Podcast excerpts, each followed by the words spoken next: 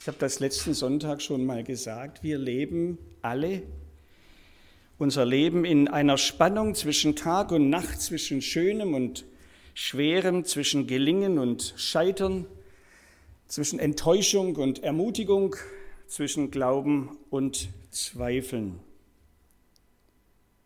Und weil wir als Christen dieses unser Leben ganz bewusst in der Gegenwart Gottes leben, hat alles, was wir dabei erleben, immer auch mit Gott und unserem Glauben zu tun. Das ist jetzt nicht nur bei uns so, das war schon zur Zeit der Bibel so. Und letzte Woche haben wir ins Neue Testament geschaut und gesehen, wie es dem Apostel Paulus damit ging, wie er diese Spannung erlebt hat und was das mit ihm und seinem Glauben gemacht hat. Heute schauen wir ins Alte Testament und erleben gemeinsam genau diese Spannung wieder bei einem der großen Männer Israels, bei David. Ich lese ein Gebet, das er uns hinterlassen hat und das wir im Buch der Psalmen finden. Es ist so etwas wie das Pendant zum Bibeltext vom letzten Sonntag. Herr, wie lange willst du mich so ganz vergessen? Wie lange verbirgst du dein Antlitz vor mir? Wie lange soll ich sorgen in meiner Seele und mich ängsten in meinem Herzen täglich? Wie lange soll sich mein Feind über mich erheben?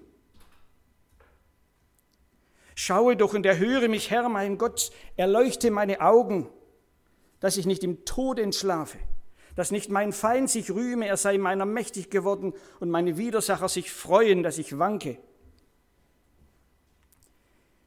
Ich aber traue darauf, dass du so gnädig bist. Mein Herz freut sich, dass du so gerne hilfst. Ich will dem Herrn singen, dass er so wohl an mir tut. Herr, wie lange noch? Man könnte in unseren Tagen beim Lesen meinen, dieser Psalm wäre so etwas wie der Corona-Blues.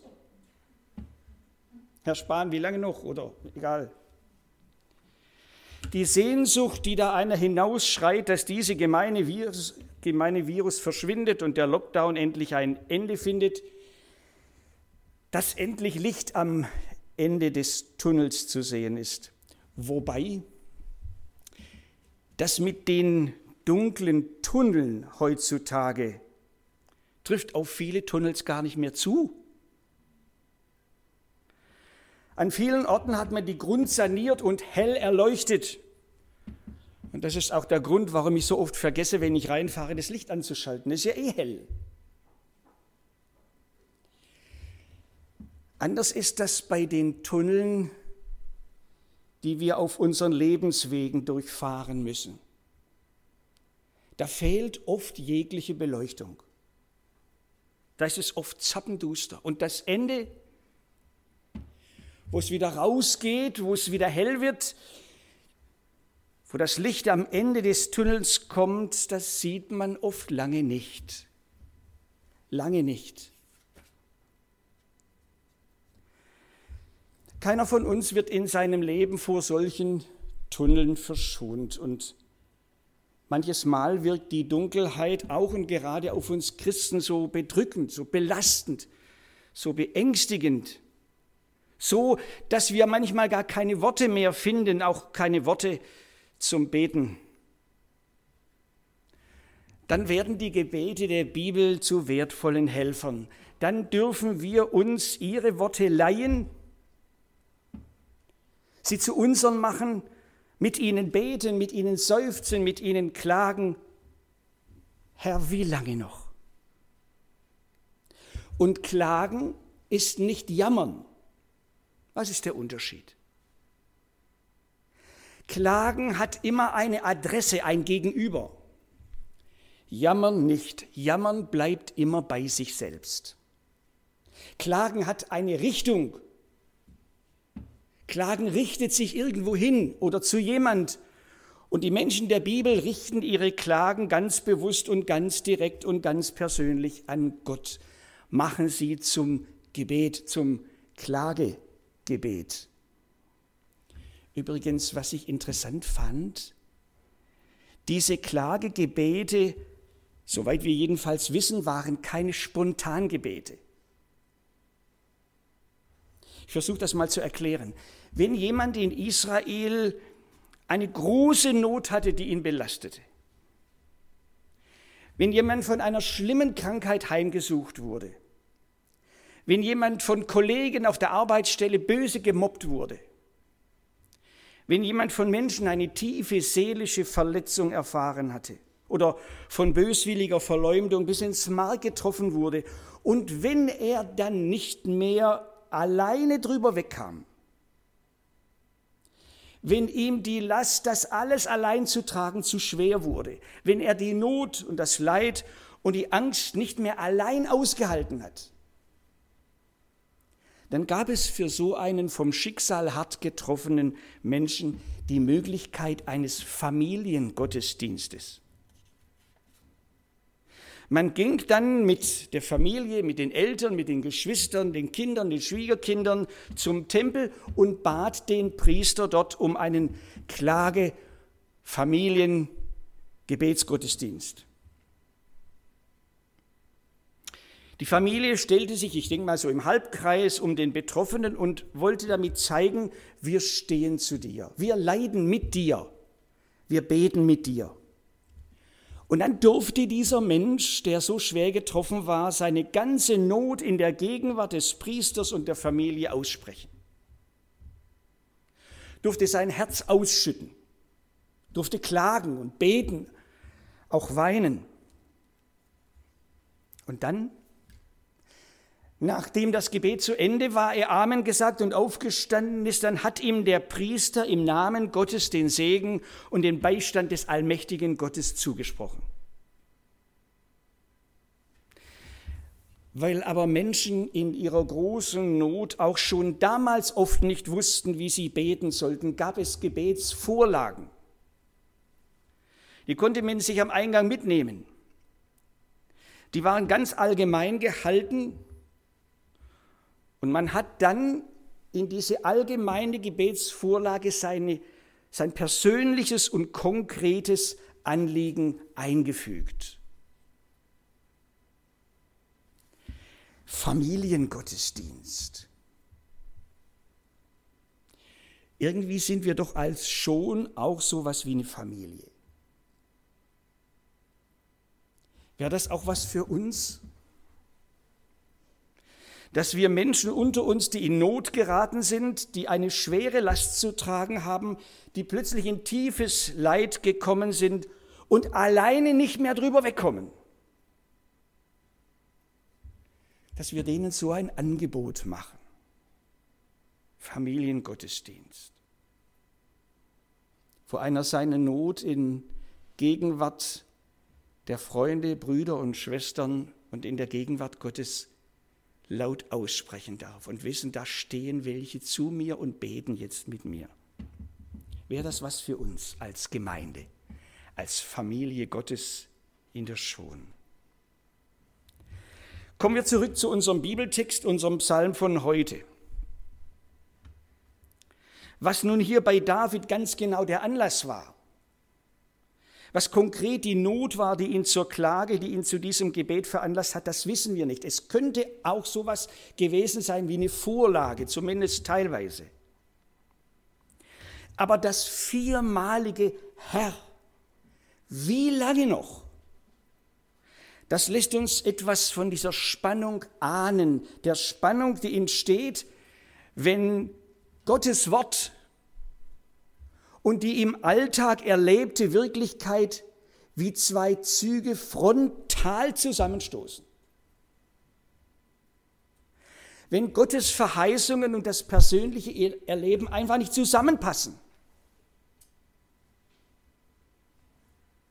Hier liegt die Grundspannung, die oft schmerzhaft empfundene Diskrepanz eines Menschen, der an Gott glaubt, der auch an ihm festhalten möchte, aber der mit dem Verhalten Gottes beziehungsweise mit dem Nichtverhalten Gottes nicht mehr klarkommt.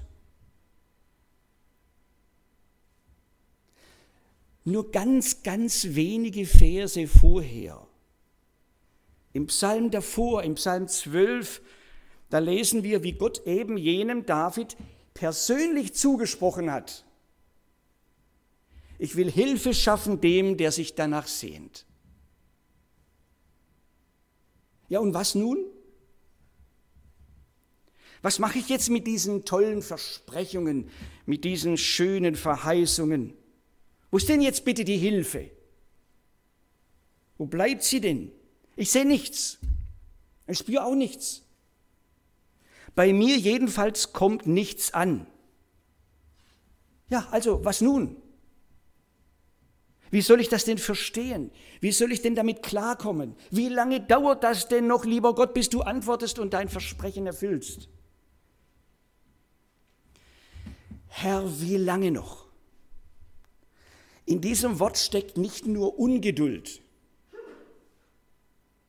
Wenn man den hebräischen Text in der Tiefe liest, dann macht er deutlich, in diesen hebräischen Worten hier steckt auch ein Vorwurf. Massiv.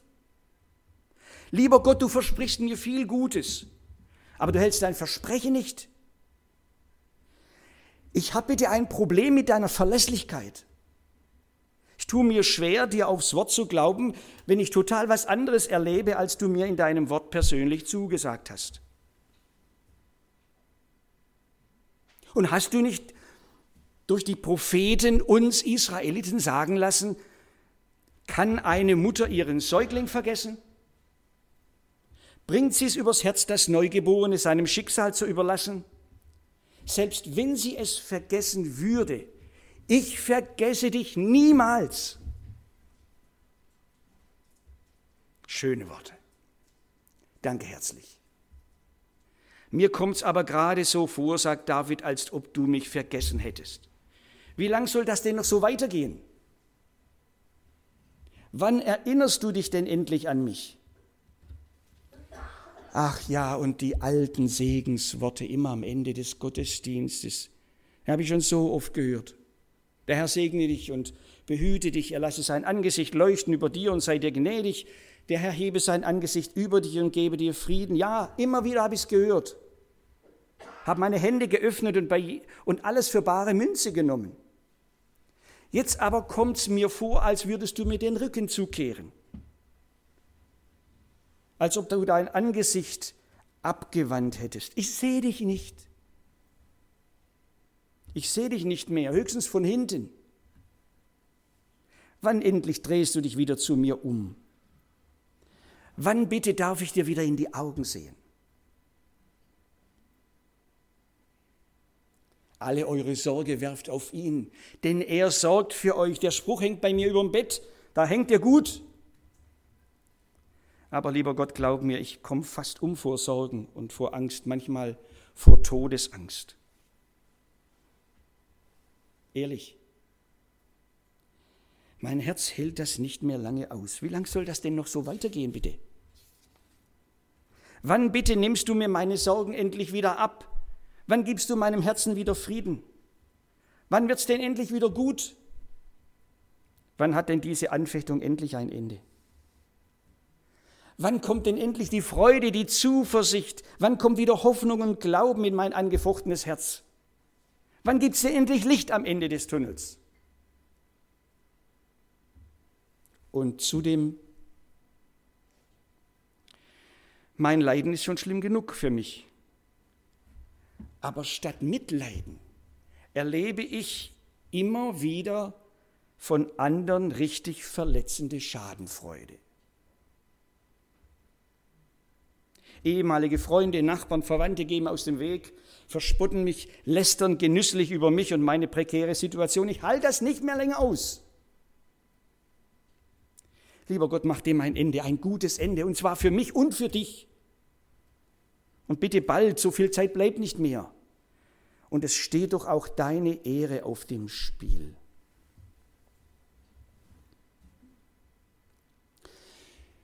Nun weiß ich von manchen Gesprächen, Nicht wenige unter uns kennen solche Momente, solche Stunden, solche Tage, manchmal auch solche Wochen. Und nicht wenige unter uns kennen diese Spannung zwischen den großartigen Verheißungen Gottes auf der einen Seite und der sich so ganz anders darstellenden Wirklichkeit auf der anderen. Und nicht wenige unter uns haben das nicht nur einmal gebetet, geschrien, geheult, Herr, wie lange noch? Wie lang denn noch? Ich kann dich nicht mehr sehen, ich kann dich nicht mehr spüren. Und ich kann, wenn das noch lange so weitergeht, bald nicht mehr glauben.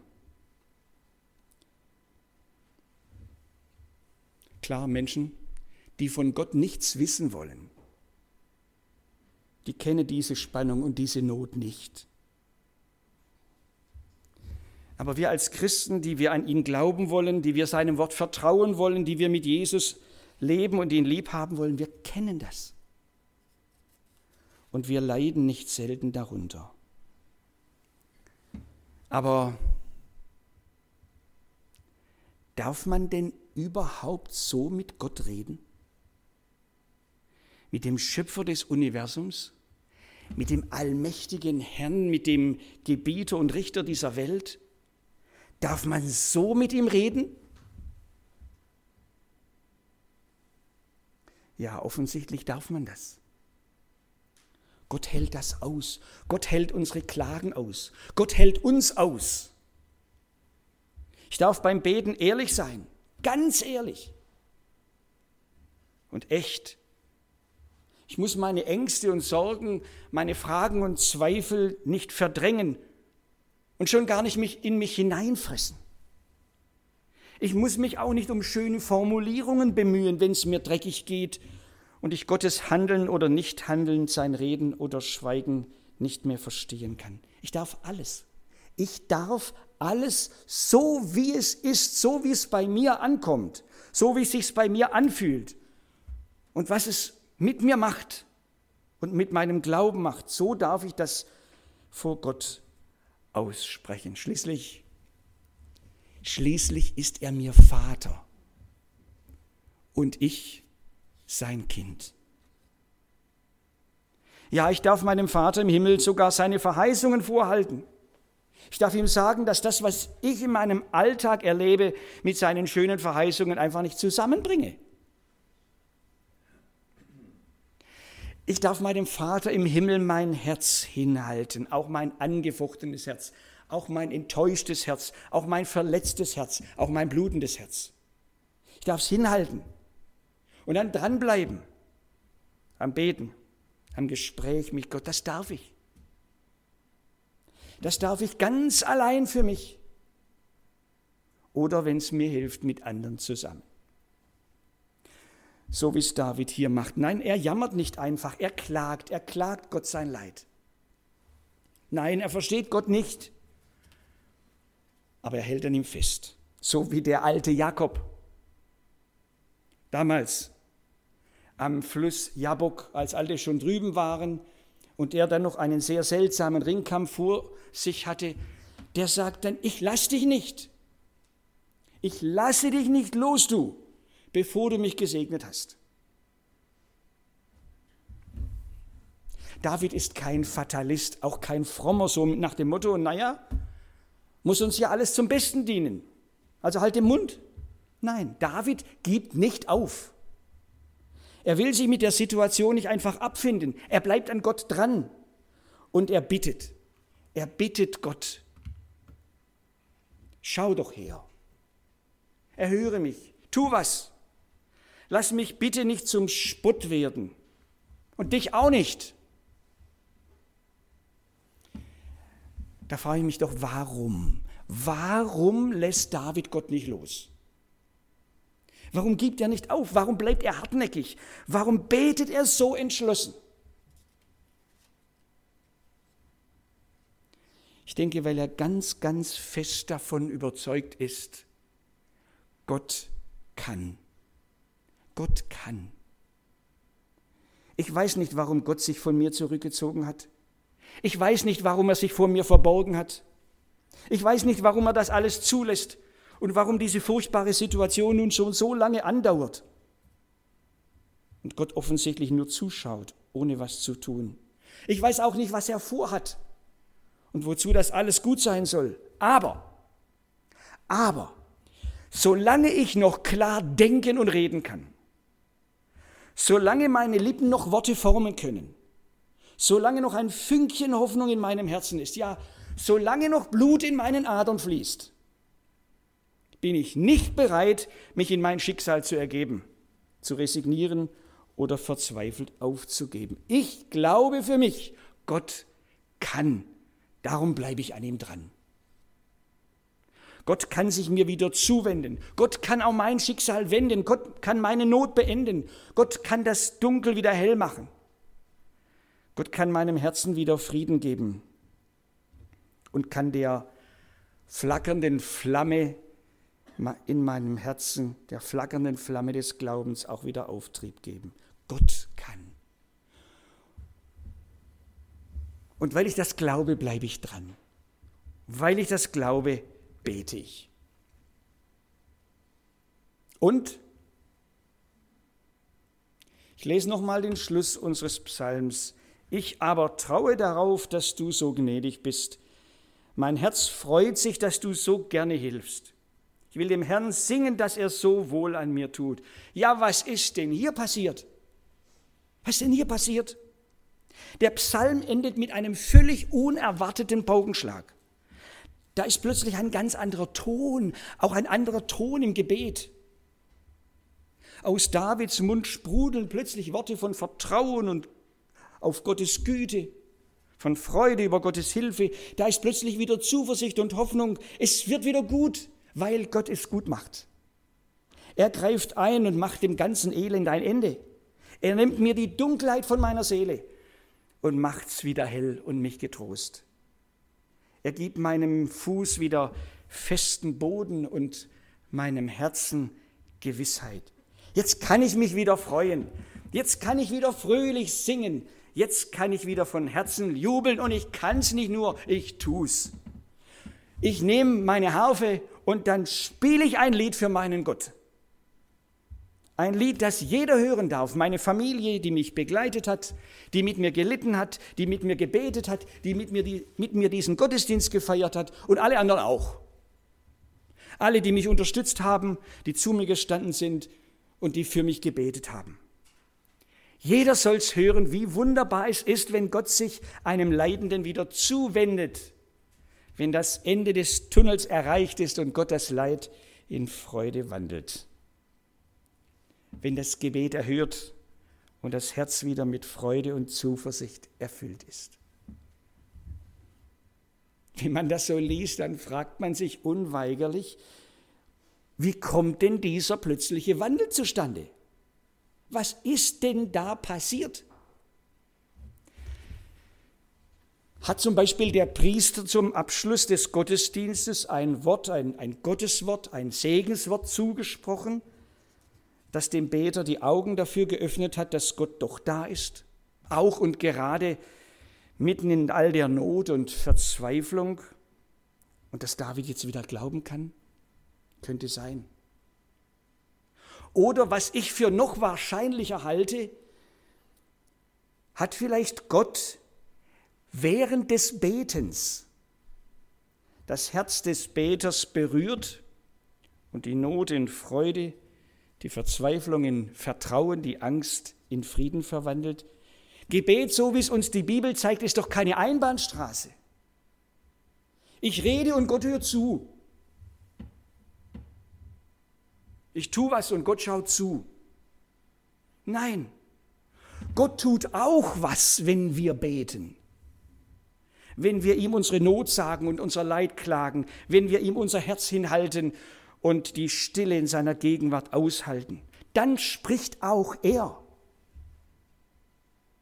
Dann spricht auch er zu uns, zu unserem Herzen, berührt es und verwandelt es zuweilen. Und wir sind dann, wenn wir Amen gesagt haben und vom Gebet aufgestanden sind, nicht mehr dieselben. Wir sind dann nicht mehr dieselben. Ja, Gott kann auch unsere Not wenden, kann die Situation ändern, in der wir stehen, kann nicht nur in uns, sondern auch an uns ein Wunder tun. Und wenn er es tut, und manchmal tut er es ja, dann lasst uns nicht vergessen, ihm von Herzen zu, zu Danke zu sagen und ihm die Ehre zu geben, indem wir es dann anderen als Bekenntnis fröhlich weiter sagen, du, ich, ich habe Gottes Hilfe erlebt. Das muss ich dir erzählen. Ich kann mich wieder freuen, ich kann auch wieder glauben, ich kann wieder singen. Vielleicht mit schrägem Ton, ich bin nicht so musikalisch, aber von Herzen. Ja, Gott kann. Gott kann helfen. Gott kann die Not wenden. Und manche unter uns haben das schon erlebt.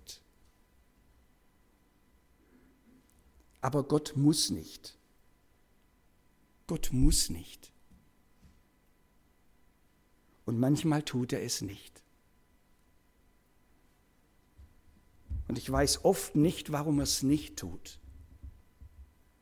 Warum er es bei dem einen tut und bei dem anderen nicht.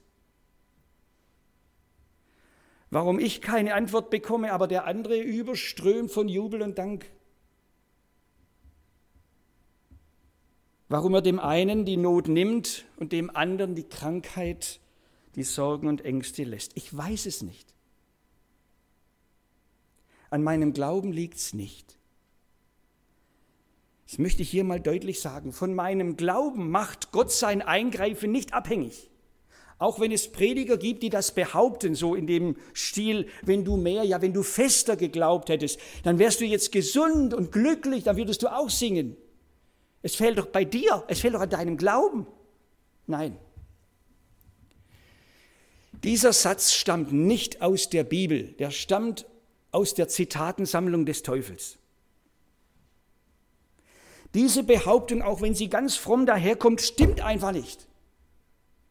Und wir dürfen nie, niemals zulassen, dass sich das in unserem Herzen festsetzt.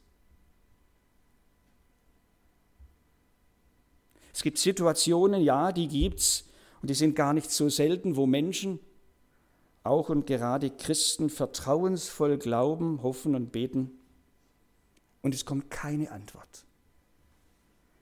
Keine Wendung zum Guten. Dann dann davon bin ich überzeugt, dann braucht es Brüder und Schwestern, dann braucht es Freunde, die da bleiben, die an der Seite dieses geplagten Menschen leiden, die mit ihm leiden, die mit ihm aushalten, die keine großen Worte und schon gar keine flapsigen Bemerkungen machen wie, ah, das wird schon, Kopf hoch, du schaffst das, dummes Zeugs. Es braucht dann Menschen, die sich mit klugen Ratschlägen zurückhalten weil oft genug auch gute Ratschläge eher Schläge sind als guter Rat. Es braucht dann Menschen, die nicht viele Worte machen, aber die ein Wort haben. Ein Gotteswort. Ein Wort aus der Ewigkeit. Und die dann mit dem Kranken, mit dem Leidenden, mit dem Schwermütigen gemeinsam zu Jesus gehen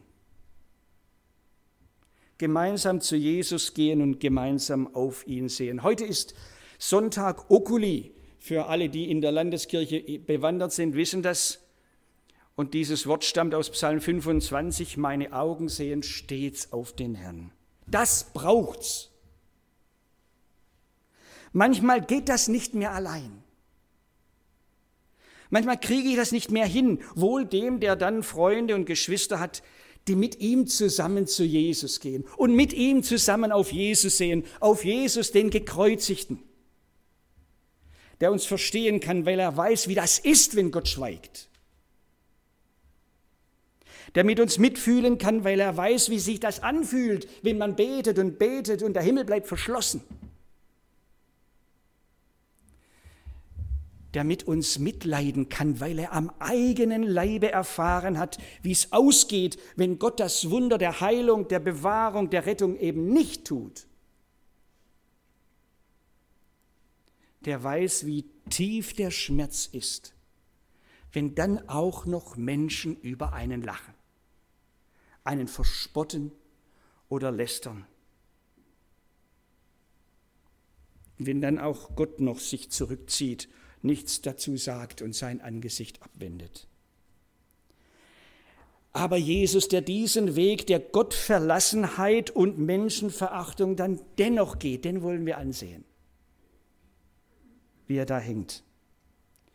Wegen uns. Wegen dir und wegen mir damit wir gerettet werden, damit wir ewiges Leben bekommen, damit sich für uns die Tür zum Himmel öffnet. Also auf Jesus sehen, mit dem anderen zusammen auf Jesus, den gekreuzigten, wie er da hängt wegen uns und für uns. Und dann wollen wir mit den Menschen mitnehmen in seiner Not und mit ihm auf den Auferstandenen blicken. Wie er da aus dem Grab steigt, weil er dem Tod das Genick gebrochen hat und ein für alle Mal besiegt hat und weil er gesagt hat, ich lebe und ihr sollt auch leben. Der Auferstandene, der tot war und lebt, dem alle Macht gegeben ist im Himmel und auf Erden. Jesus, der Herr, der Sieger vom Ostermorgen, der uns mit in seinen Sieg hineinnimmt und auch für uns den Tod besiegt hat und auch für uns einen herrlichen Ostermorgen bereithält gemeinsam mit dem Notleidenden auf Jesus sehen, auf den Todesbezwinger, auf den Ostersieger. Und dann, dann wollen wir zusammen auf Jesus schauen, der zur Rechten Gottes sitzt und für uns betet. Ja, er versteht uns nicht nur. Er leidet nicht nur mit uns, das ist auch schon viel. Er betet für uns, sagt die Bibel an mindestens zwei Stellen. Er betet für uns, dass wir, dass wir durchhalten, dass wir aushalten, dass es dem Feind nicht gelingt, uns den Glauben zu zerstören, dass wir in Anfechtung bewahrt bleiben und eines Tages bei ihm ankommen. Vielleicht, vielleicht mit Tränen in den Augen, vielleicht mit gebeugtem Rücken und Schmerzen in den Gliedern, aber ankommen, daheim ankommen. Und dann, dann wird es eine endgültige, eine wirklich endgültige, radikale Verwandlung zum Guten geben. Er selbst wird uns die Tränen aus den Augen wischen. Da lässt er keinen Engel ran. Er wird alles neu machen. Er wird Schmerz und Leid und Kummer von unserer Seele nehmen und mit uns ein Fest feiern, wie es die Welt noch nie erlebt hat. Aber das ist heute noch nicht. Heute brauchen wir ihn, mitten in unserem Schmerz, in unserem Kummer, in unserer Angst. Und deshalb wollen wir ihm immer wieder einsam und gemeinsam einander unterstützen und zu ihm gehen, auf Jesus sehen. Auf Jesus, der uns den Glauben geschenkt hat und der dafür betet, dass wir ihn nicht verlieren und der unseren Glauben eines Tages zum Schauen bringt. Zu ihm dürfen wir kommen, heute heute und ihm im Gebet alles sagen, heute und morgen, dürfen unser Herz bei ihm ausschütten und uns mit allem ihm hinhalten, mit allem, was uns gerade Not macht und Angst. Von diesem Vorrecht singen wir jetzt.